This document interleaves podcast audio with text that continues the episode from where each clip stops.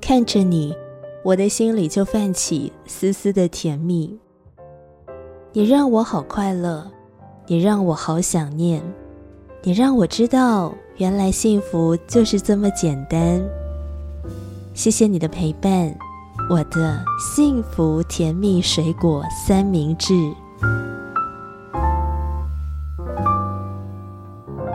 幸福甜蜜水果三明治，我爱你。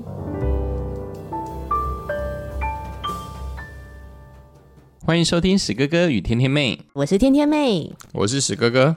那由于我们夫妻俩呢，我们俩都是基督徒，平常会参加教会的小组。那我不知道你有没有参加过？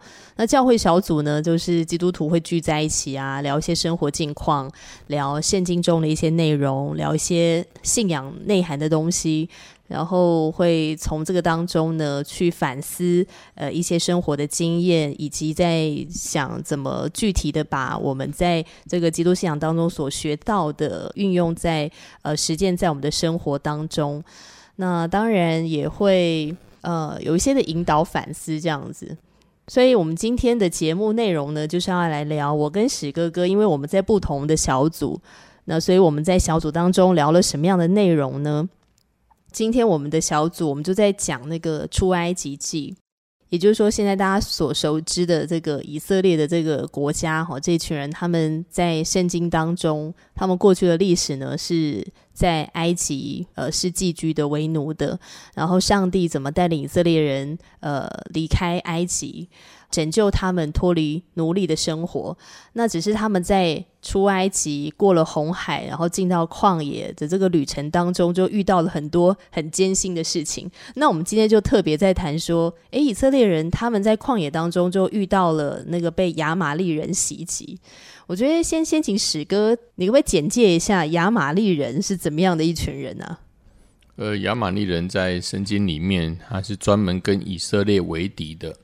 哦，也就是当每次以色列呢需要帮助的时候，亚玛利人呢就好像我们生活中专门给我们扯后腿的，扯后腿的人。对对对，而且他在以色列历史前后长达一一两千年，都影响着哦他们呃在跟随上帝脚步之中，他们常常都会让以色列人没有信心，就是专门捣蛋破坏。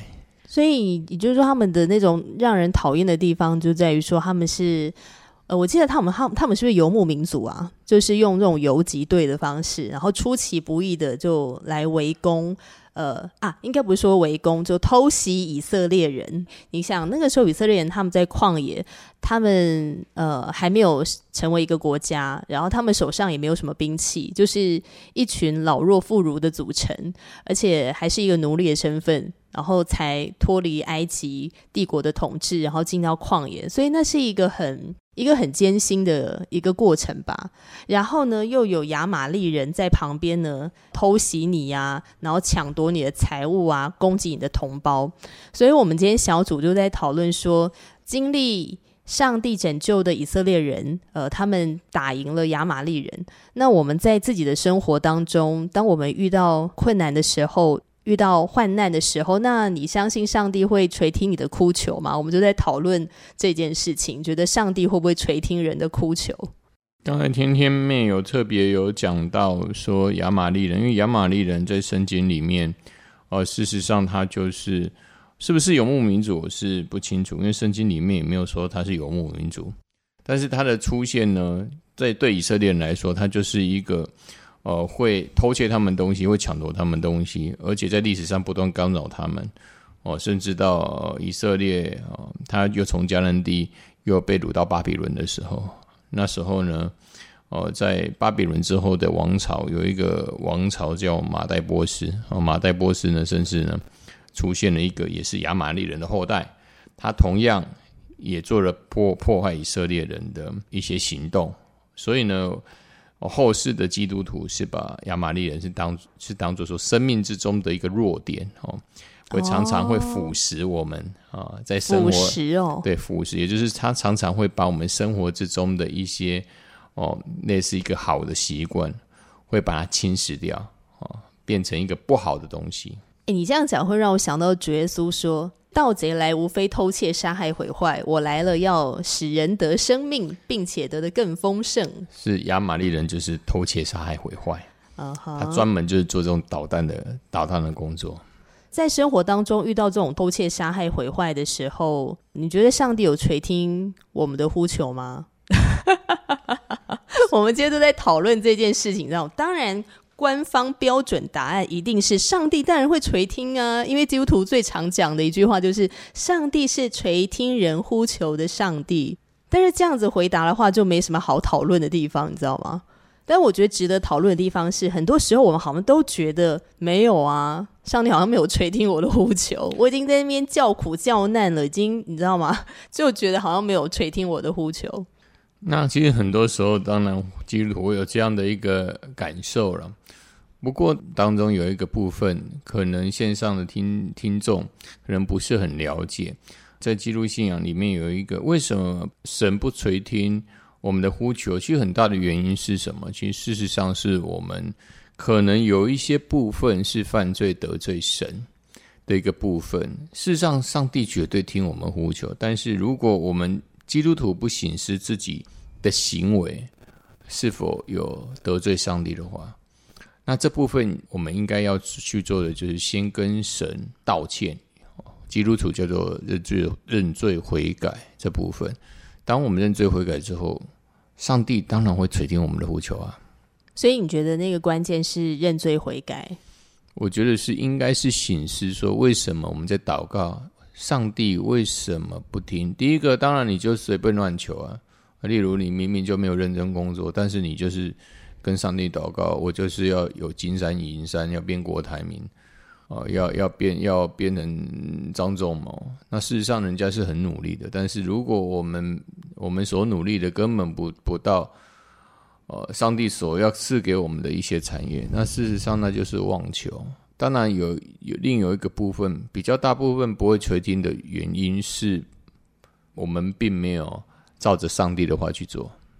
那你这样的话，你是怎么看这段经文的呢？就刚才讲说以色列人能够战胜亚玛利人，那上帝为什么垂听了摩西跟约书亚他们的祷告呢？为什么上帝帮助他们战胜了亚玛利人？事实上，他这一个经文在诉说上帝的心思，他也不是在于说以色列人做了什么，而是以色列人哦，由于他们单单信靠耶和华。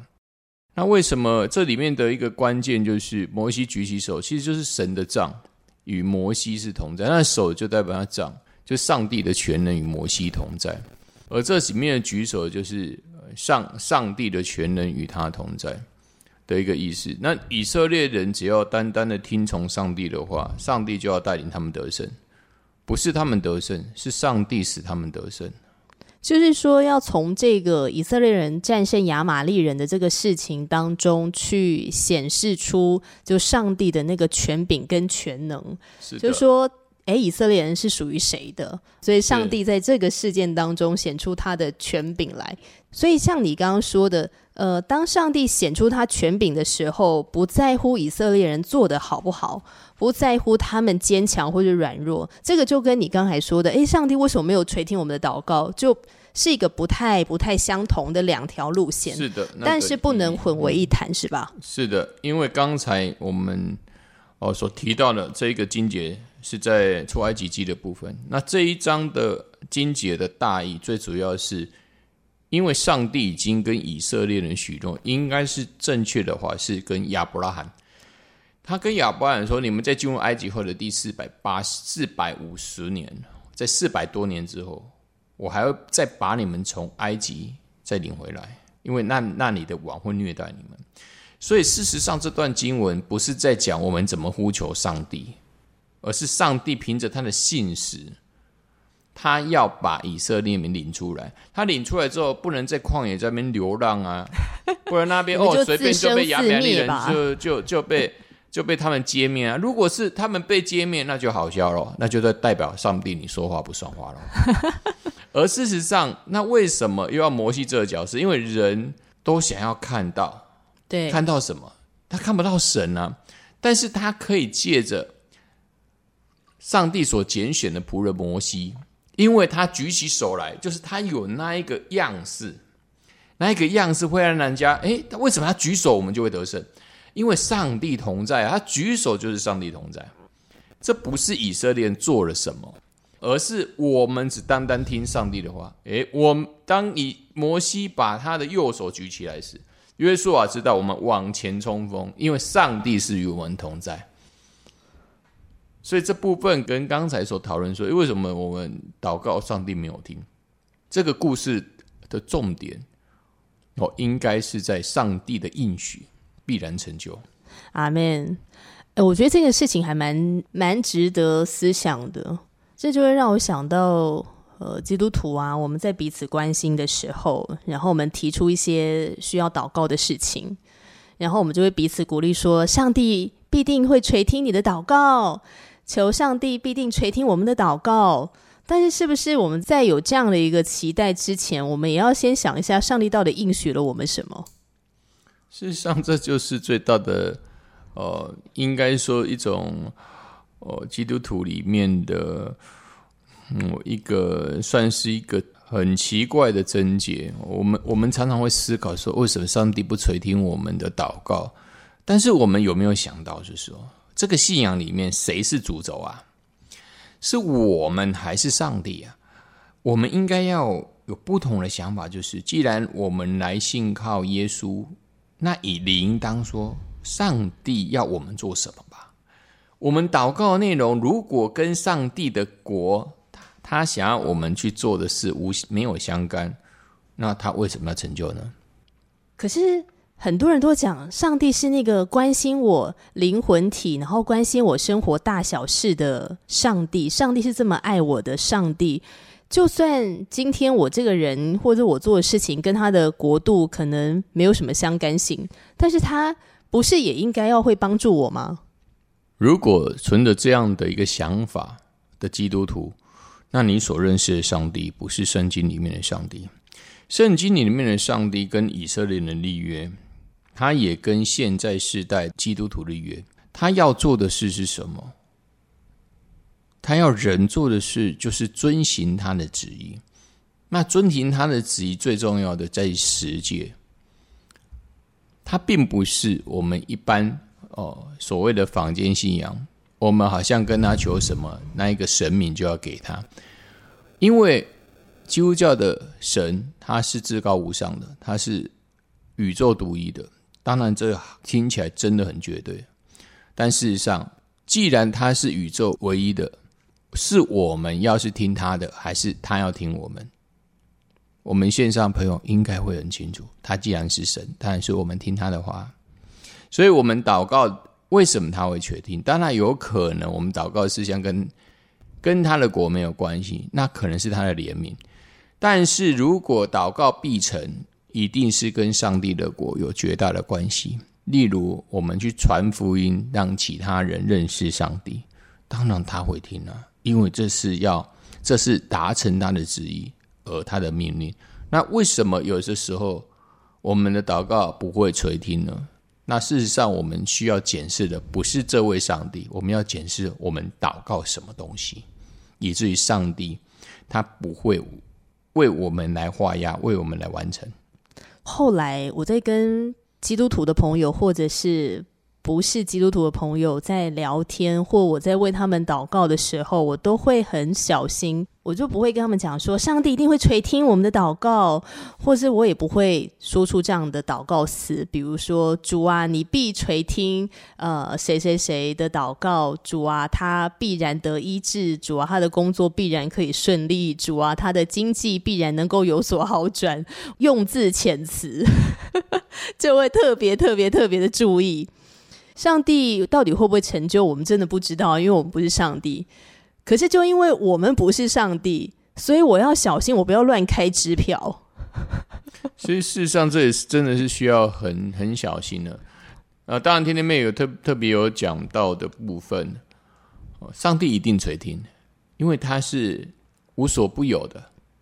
我们在想什么，我们在讲什么，他一定听。但是他要不要指出他的金手指？呃，对他要不要做，他是这是他的权利。也是他的权柄，哦，这比较重要。但是，一般我们都会想，我我们祈求，我们就要得到啊。我们会希望我们求什么就有什么哦。例如，我我们希望天上掉下黄金掉下来，有钱掉下来，那不是更好吗？但是事实上，我们也一般人都知道，那可能性很低。重点是你为什么求这些？上帝为什么要成就你这些？这个问题应该是我们要去思考的。是不是上帝要给我们的这部分？事实上，在圣经里面有一些一些例子。我们如果为了上帝的国所做的事，一定是没问题的。但是，如果我们是求了一些对别人没有什么帮助，或是对上帝的国没有帮助，那祷告没有成就。是应该的，就是也不要灰心啦，就不要觉得上帝是不是不爱你，就可能跟我们所想的脑补的相差十万八千里，就是那个情况。我觉得还是要去分辨，就是每一个祷告的情况的不同，上帝可能会用不同的方式来引导我们，或是给予我们回应。而且有的时候，也许上帝回应了，但是我们不知道，我们。感受不到，或我们听不见，或者我们也蛮迟钝的，然后所以我们就没发现，诶，上帝已经回应了。然后上帝可能会用生活当中的各个事件，然后使我们在这个当中呢，获得一些，或者是说学习到一些很重要的生命的功课。诶，其实这个也是一种上帝的回应啊。所以我觉得上帝的回应，他在每一个不同的一个事件当中。他有他不同的回应的一个方式，那所以我觉得在这个当中，基督徒真的就很需要有从上帝来的智慧。所以像我自己就常跟上帝祷告说：“主啊，我想也许你回应了，但是可能是我太迟钝了，就求主你帮助我，要有独具慧眼，就是你那个圣灵赐人启示的灵，能够开启我心灵的眼睛，就是让我能够发现，呃，你对我的回应是什么。”然后让我可以做正确的一个行动、正确的选择等等等之类的这样子，所以我觉得这个还蛮重要的。对，因为事实上，在上帝在回应人的祷告之中，当然很很少人会听到上帝的声音。那绝大部分，因为上帝已经赐下圣经给基督徒，绝大部分基督徒。哦，他在经历上帝的过程当中，阅读圣经是一个很好的一个历程。在阅读圣经当中，我们可以心灵心灵会有会有感受，会感受到上帝在借着圣经用什么话来对我们说话。呃，这这部分是蛮神奇的，那也会带给我们很多在事情的观点上，还有我们的经历上都有特特别的带领。哎，史哥哥，你要不要分享一个你曾经跟上帝祷告什么，然后上帝垂听你祷告的经历啊？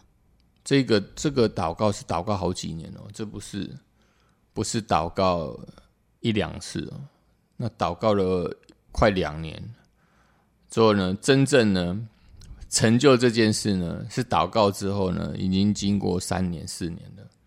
这就是呢，我遇到了我的真命天女天天妹。只是祷告很久啊。那我记得那时候刚进来教会，那之后我跟甜甜妹是同小组的。那慢慢的，我觉得她在小组中在分享圣经是非常有独到之处。那慢慢我发现他的问题是蛮蛮锐利的。呃，在圣经里面，他呃他得到很多。那当时我只是个慕道友，慢慢的我就受洗。那也对他在圣经里面的追求部分，我渐渐感兴趣。那那时候我我也不知道该怎么追求，呃，我就拿起的那个为那个我的未来另一半之后，我去基督教书房去买了一本为未来的妻子祷告文，我就每天就念，每天就一直念，每天一直念。那念一念之后呢？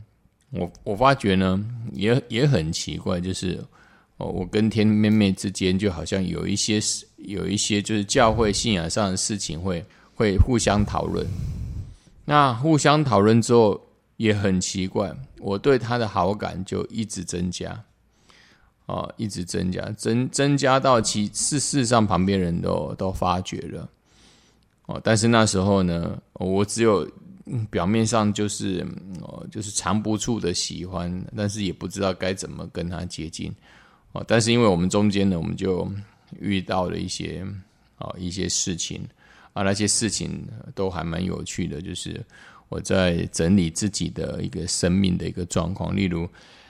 神也在这当中哦，让我发现了我跟异性之间的界限界限不明，让我去面对去改变。那当然还有面对了我跟原生家庭父母间的关系哦，那我也借着圣经的话去跟他们和好。那很神奇的是，当我借着圣经的话语去去调整我自己的生命之后。那没想到呢，我跟天天妹就开始进入了两人的寻求祷告，又寻求了一年半之后，我们才正式在一起。所以有时候祷告这件事是是蛮是蛮有趣的。我在这中途当中，我曾经都一直想放弃啊，因因为就是一直好像觉得祷告没有什么用。但是呢，很神奇的是，我一直。在最后已经祷告说，求神让我对天天妹的喜欢，求上帝把它挪移，但事实上都没有。呃，于是我还是继续祷告下去。啊，祷告之后呢，没想到呢，有一次我们就决定互相呃进入共同的祷告。在我们小在我们小组或教会的彼此的辅导当中，我们决定祷告。那又又经过了一段时间，我们就决定在一起。之后没有多久，很快的我们就进入婚姻了。你有办法坚持下来，我也是还蛮佩服你的老公。因为我觉得一般的男生，或者说一般的人，早就放弃了吧？可能第一次表白哈打枪 被拒绝，好吧，算了，就走了。我也不知道，因为天天妹也拒绝我几次，那也是很有趣了，因为。以前我在还没有信耶稣的时候，别人拒绝了就拒绝了，告就再去找下一个嘛。但是呢，这一次是蛮特别，就是我就是总是我的心就好像就是都在他这个地方，我就是那一种力量，我也不知道从哪里来，就是觉得要一直祷告这件事情。那真的很感谢上帝，之后真的成就了。那回想这一些，真的是我只能觉得实在是太神奇了。真的诶，其实，在跟史哥为恋爱、婚姻这个事情，我们俩要不要在一起的这个事情祷告呢的这个过程，我自己也学习到非常多。那其实这个也跟我们为什么会做史哥哥与天天妹的这个频道有很大的关系啊！以后专门做一集啊，来跟大家分享我们的原生家庭啊，还有我们的情感经历啊，跟一些信仰的经历。所以至于有这个节目、这个频道的一个诞生，其实，在听你刚刚在讲的时候，我就觉得，对，有时候我们在祷告的时候，真的很需要那个耐心，因为不知道上帝到底什么时候会回应我、应允我，那我到底要等到什么时候？因为我觉得那个过程是最最折磨人的，也是最挑战的，而且有时候那种被折磨的感觉也是还蛮痛苦的。虽然我们不像是以前的以色列人在旷野，然后又腹背受敌那种很惨、很惨、很惨的一个苦境里面，可是我觉得那种苦很难做比较，因为每一个人在水深火热当中的时候，你就觉得那已经是你人生最黑暗的时刻了，应该是这么说的吧。对啊，因为因为对我来说了，我在之前追追女孩子的时候没有这么辛苦过。我就是用一些小小方法，大概就可以掳落掳掠呃女孩子的心哦。但是进入基督信仰之后，没想到要追求哦教会的姐妹真的是很难，甚至我一直祷告，祷告到哎奇怪了，上帝你这么听我的祷告？我甚至就在祷告时候就跪下说：“神啊，求你亲自把我对甜甜妹的喜欢把它挪掉。”我就我这边痛哭流涕。那痛哭流涕之后呢，又感觉到，又感觉到好像有一股力量。他那个力量好像也不是要把我对甜甜妹的感情拿掉，那说不晓为什么，那时候在祷告哭完之后，觉得心情释放很多，好像又给我一个力量，说啊，就继续祷告吧，啊，继续加油，好像给我一个感受是这样。那没想到最后，天天妹借着上帝的手就到我的身边了。哎，真的，我觉得我们俩那时候确定要交往时，我就突然想到那个创世纪，就上帝不是让亚当沉睡吗？然后用亚当的肋骨造了一个女人。造了一个女人之后，上帝做了一个很重要的事情，他就领这个女人来到亚当的面前，然后亚当就说：“哇，这是我骨中的骨，肉中的肉，我要叫她为女人。”这样子哦。但是后来这个圣经就是把它翻译叫做夏娃，我就觉得很奇妙，就是我们两个十万八千里的个性非常不一样，我们的原生家庭成长的背景也非常不一样。照理来讲。不太可能会走在一起，不太可能进入恋爱、进入婚姻。诶，但是很奇妙，上帝就把我们牵引着我们，然后我们就这样子慢慢的，我们就走到了一起。那其实我觉得，从史哥的分享里面，我觉得你的这个祷告的过程当中，有很多的修剪呢，有很多生命的修剪。所以我在想说啊，有时候我们觉得，诶，上帝怎么没有回应我们的祷告？有可能也是我们的生命需要有一些修剪。就这个生命没有经过一些修剪的时候，可能上帝也没办法给你，给你你可能也承受不住，你也承接不下来，然后就溜掉了。对，像像我之前的感情，事实上都是遇到一种状况，就是当那时候的女朋友跟我提起要结婚的事，我就犹豫不定，那常常就推脱啦。就好像不把问题当问题，或者是说，呃，我们经济稳定后，我们再来筹划。但事实上，心里面呢，应当说是就是逃避啦，我就是不想结婚，只想享受爱情的甜美，但不想要承受婚姻的责任。那我觉得，在基督信仰里面，刚才甜甜妹所讲到的，我觉得是非常好的。他引引用创世纪的。从第二章啊开始，那到底亚当是怎么遇到遇到他的女人？上帝为什么赐给他？虽然这是一个远古的诗歌了，这也不是一个哦一个就是很清楚的一个历史，但是我是还蛮赞同它里面的技术，就是亚当他有一个重要的事情要做，也就是说他在人生中是有目标的，就好比。现在人成年之后，男生要有一个好有一个工作要好好去做。当你有一个事情有一个目标好好去做之后呢，因为是基督徒，你要对上帝表现出忠心，你要好好的追求信仰，把你的生活负责好，你的工作要负责好。上帝会在你的生命当中会给你一个女孩子在旁边照顾你，那是因着这个男生。已经知道他的人生目标还有信仰目标，上帝就自然而然在你最需要的时候把这个女孩子赐给你，所以这是蛮神奇的。我的情感还有结婚的历程，事实上跟创世纪亚当怎么遇见夏娃，虽然有差别，但是我觉得是还蛮类似的。就是我已经慢慢准备好自己。我已经开始，我有一个稳定工作，而且对工作的态度是成熟的，我对情感的态度也是成熟的。当这一些呃心灵状态已经达到一种平衡的状态，也就是也就是上帝所觉得哦，我们一般的男孩子已经慢慢成熟之后，他就开始在我身边，开始让我观察呃几位教会的姐妹，那他也也给我一个。呃，一个吸引力就是要吸，要被谁所吸引，或者喜欢谁的这种心。感谢上帝，就让我遇见了甜甜妹。我觉得你确实是变很多啊，因为我跟史哥哥，我们两个人在教会的小组认识，认识了好多年了，才决定说要进入祷告交往，所以我们有很长的友谊的时间。那这个友谊的时间，就是我们会彼此观察，呃，对方的生命有什么样的一个成长。我就觉得你，你真的变很多。那我觉得最让我觉得很不容易的地方是，就是你跟你的父母去修复那个关系。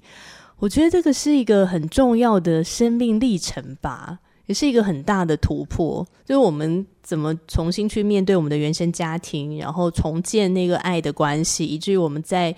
要进入感情，呃，新的感情、恋爱，或者我们之后要自己建立我们的小家庭的时候，我知道我要怎么跟我的伴侣建立那个亲密关系。我觉得这个都跟我们的原生家庭是有很大的关系。所以我当时候观察你，我就觉得，哎，你有那个勇气重新去跟你的父母修复关系，我是非常感动的。这点是加分非常多。然后这个也是我心中的祷告。那当然，我觉得我自己也是面对蛮大的一个功课，就是我是个恐婚的人，就以前很恐婚，恐婚的人怎么可能会愿意去做一个男人的帮助者呢？真的不可能的好吗？而且我以前是个妥妥的女权主义者，我觉得为什么是女人要当男人的帮助者呢？好，这个以后可以再跟大家好专门开一集讲 我们的生命各自呃有哪些的修剪，好，所以以至于我们能够进入婚姻很甜蜜啊，然后很爱对方啊，然后也很尊重对方。哎，不过我们话题怎么会讲到这边？本来刚开始是在谈说上帝如何垂听以色列人，也就是摩西跟约书亚的祷告。然后帮助以色列人打败了这个亚玛利人。本来是聊这个，上帝带领我们在感情当中得胜。我们的祷告，对 对对，这是经过一个寒彻骨的过程。当然，我希望线上的听众不要遇到这种这么呃祷告这么久还没有，当没有垂听。当然，我们是很希望是说，上帝能成就很多我们在生命中没有办法克服的难关。啊，那我们也只把我们的生命的历程就诉说给哦线上朋友听。嗯，对，这就是一个经验分享，然后也希望听众朋友你也可以留言，如果你是基督徒的话，你有什么样的这种跟上帝祷告的这个经历？那你觉得上帝有回应你吗？那上帝是怎么回应你？你在这个当中有什么样的一个学习成长？也很欢迎你可以跟我们分享，或者如果你有什么心里面对于信仰的问题，也可以留言。我跟石哥哥，我们不是呃老师的身份在做教导，我们。我们今天做这个节目，我们所分享的这个内容都不是在教导，只是一种交流跟分享。因为这个是我们在信仰当中的一些学习的心得。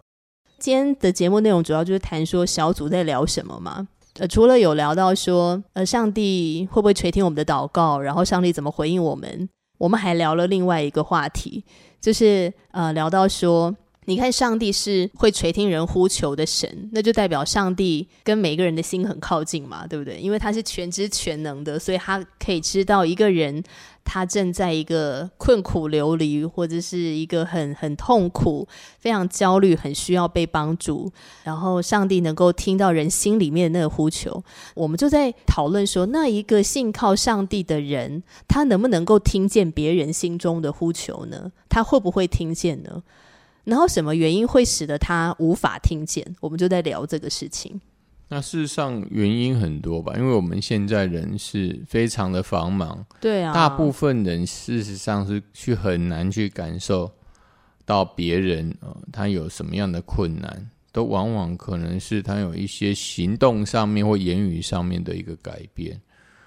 那当然，以及你说的改变是什么？就是他可能就是表现出。呃，声音是很很低沉啊，或是很没有精神啊，或或是整个，或者脸色惨白吗？对，可能脸色的部分，原则上除了这些外外部的一些比较明显的原因出来，对，不然其事实上现在的社会人与人之间是非常的繁忙，那是否了解彼此内心其实是很难的啦，很难呢，非常难，嗯。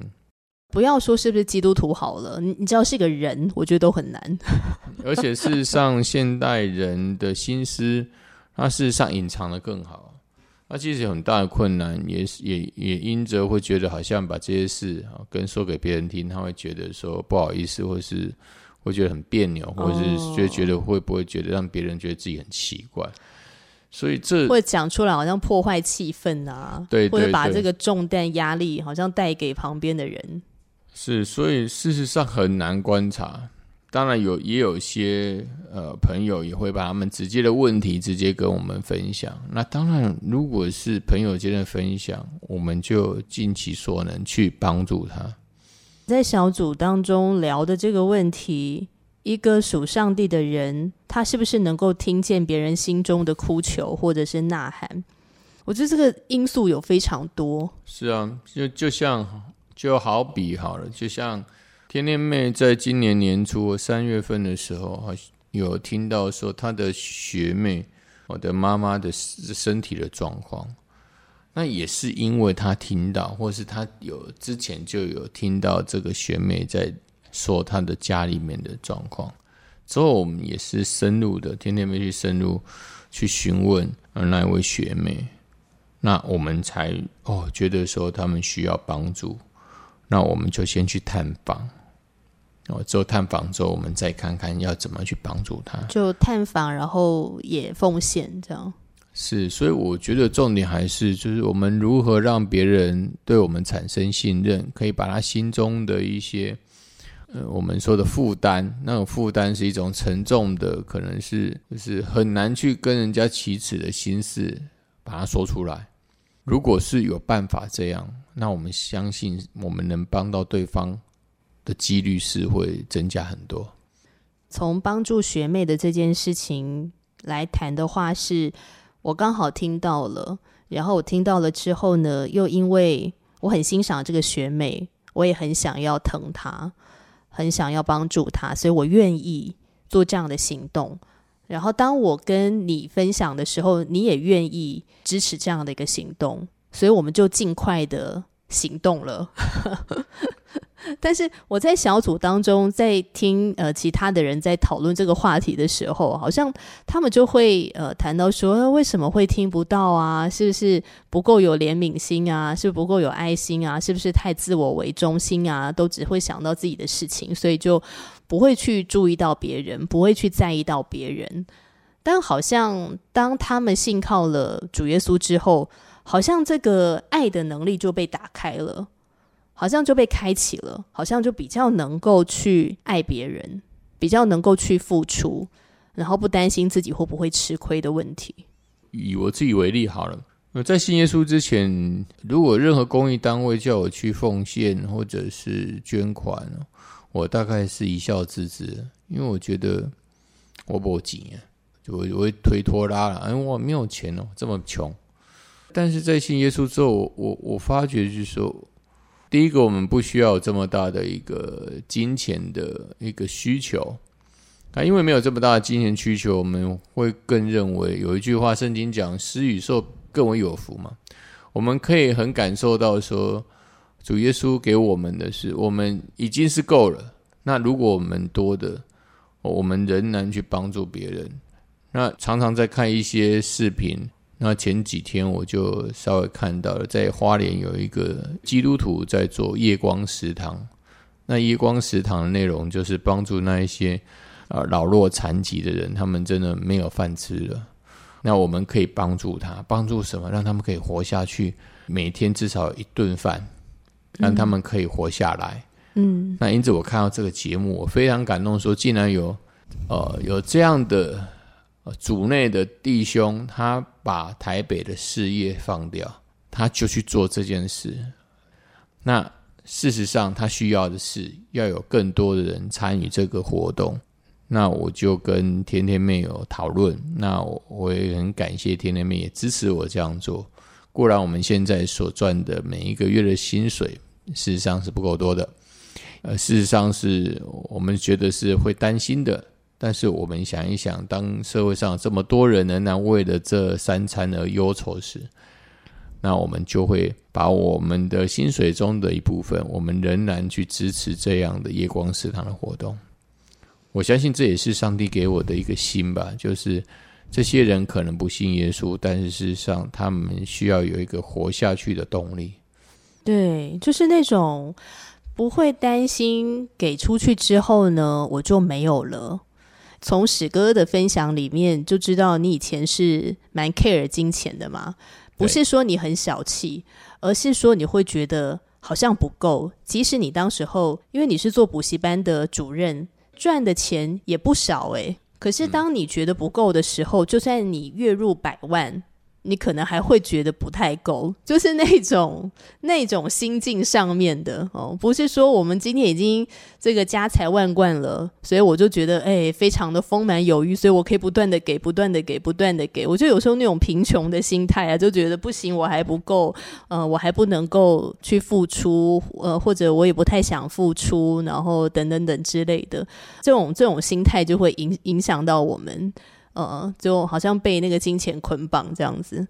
像你带补习班的小朋友出去玩，请他们吃东西，然后你就跟我讲说，因为我要让他们知道上帝是大方的。当然，我不认为这个是可以推广。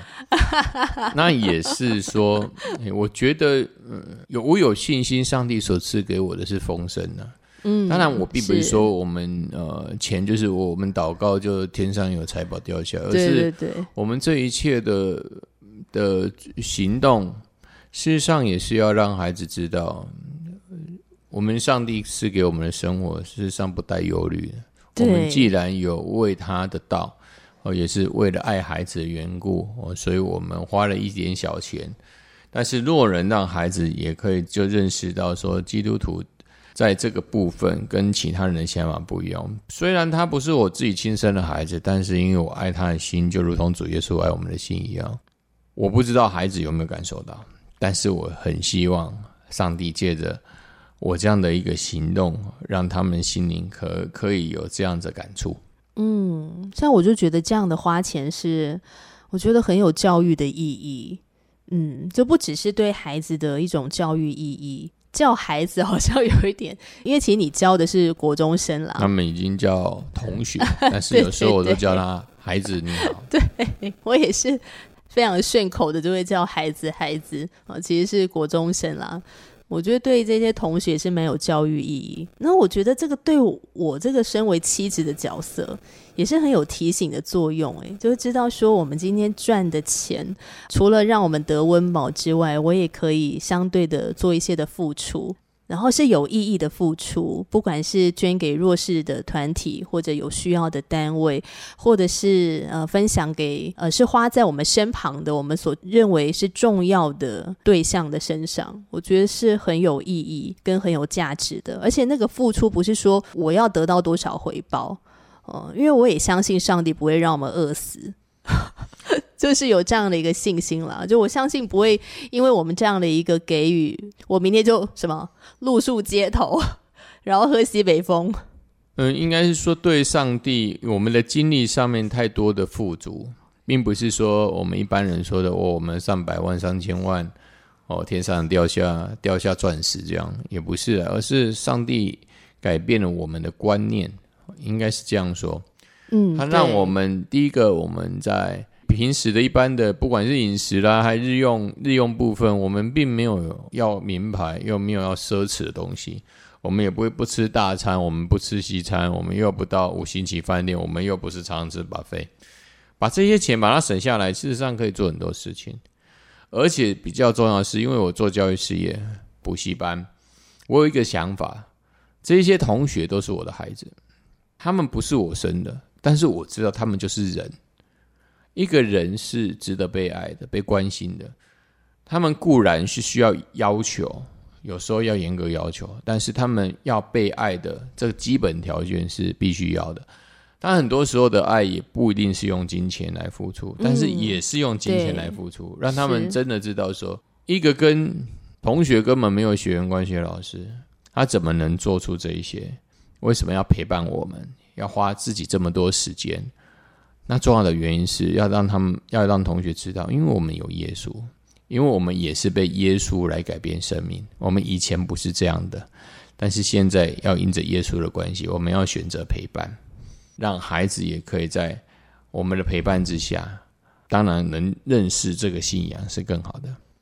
然后我们在小组当中呢，小组员彼此就在讨论说，在生活中如何体现为上帝而活，为为他而做。就像你刚刚说的，在面对你补习班的学生，你会这样的对待他们，我就觉得超具体的，就在生活当中就很具体的实践，就是你心中的这个信仰这样子。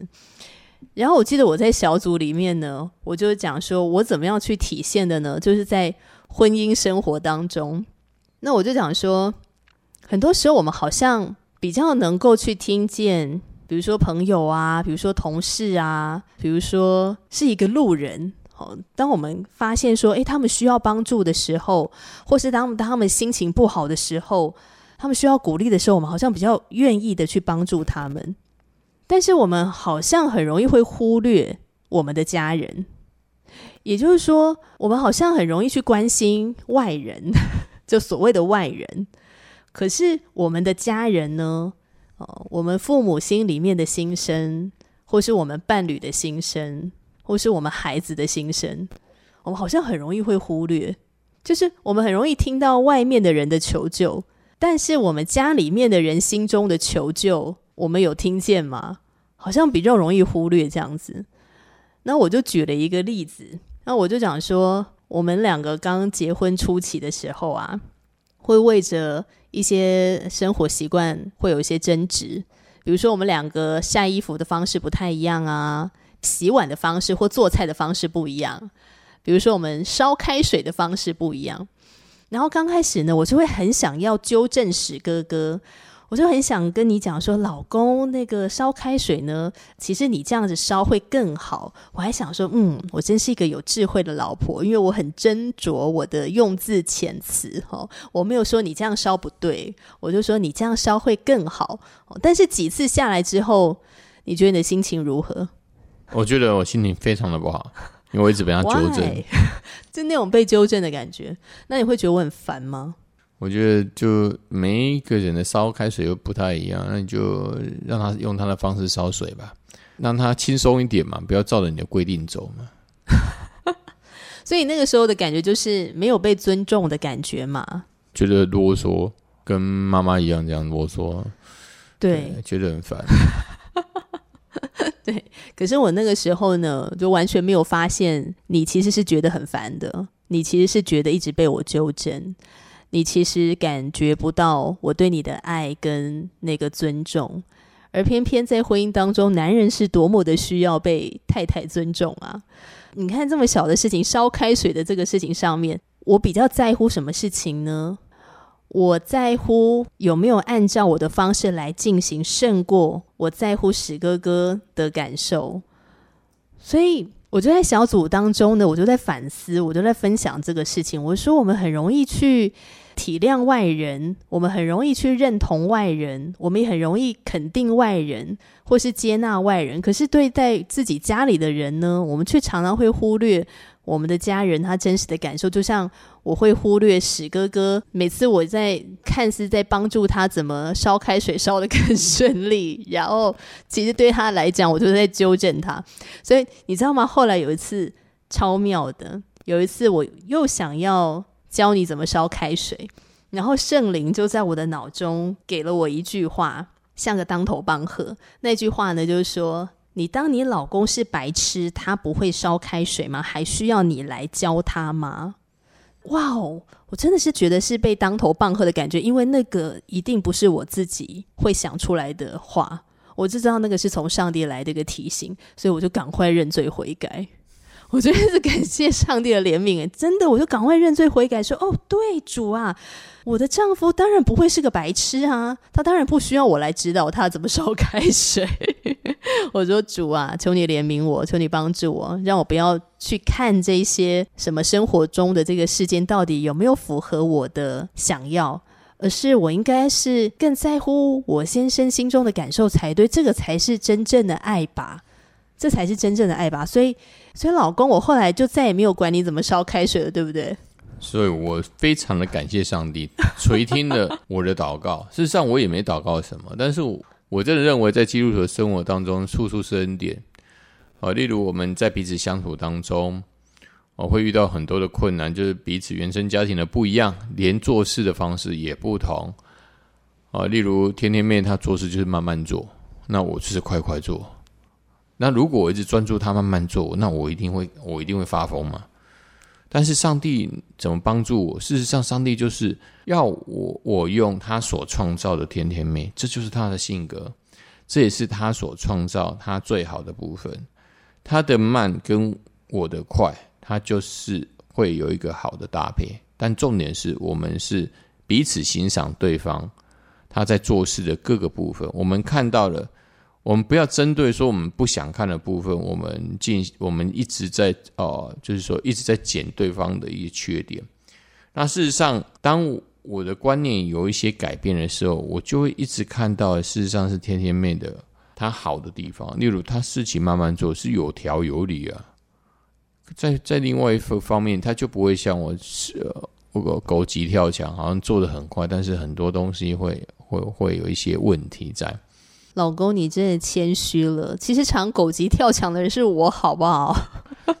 我觉得最重要的关键还是在上帝让我们可以有一个彼此不同的视野，是看到双方的好。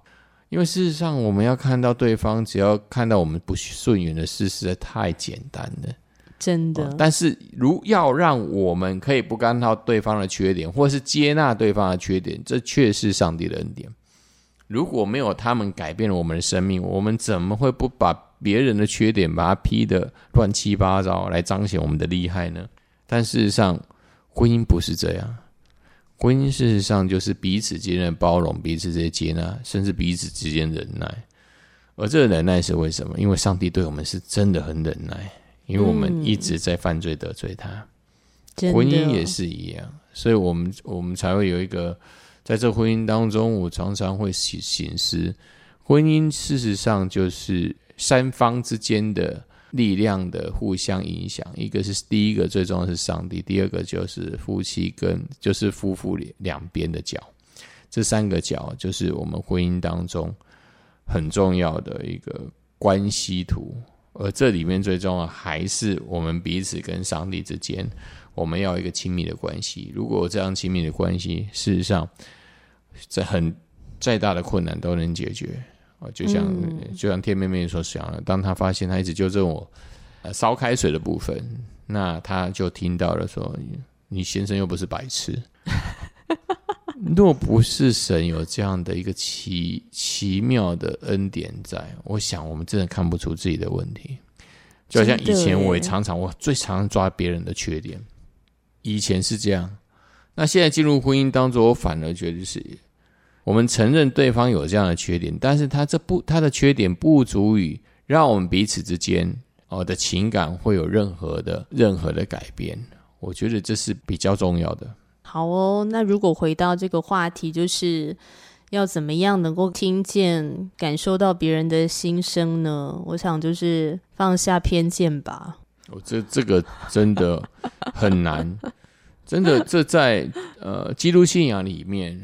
它是慢慢的，也是逐渐的。对，我觉得这这个是需要操练的，它就是不断学习的过程，然后不断被修剪的过程，让你放下偏见。所以你刚刚才会提到说，在婚姻当中，好了，或者是说我们与别人的关系，都需要有这个鼎立三角形，就上面是上帝，然后下面两个角就是我跟他人。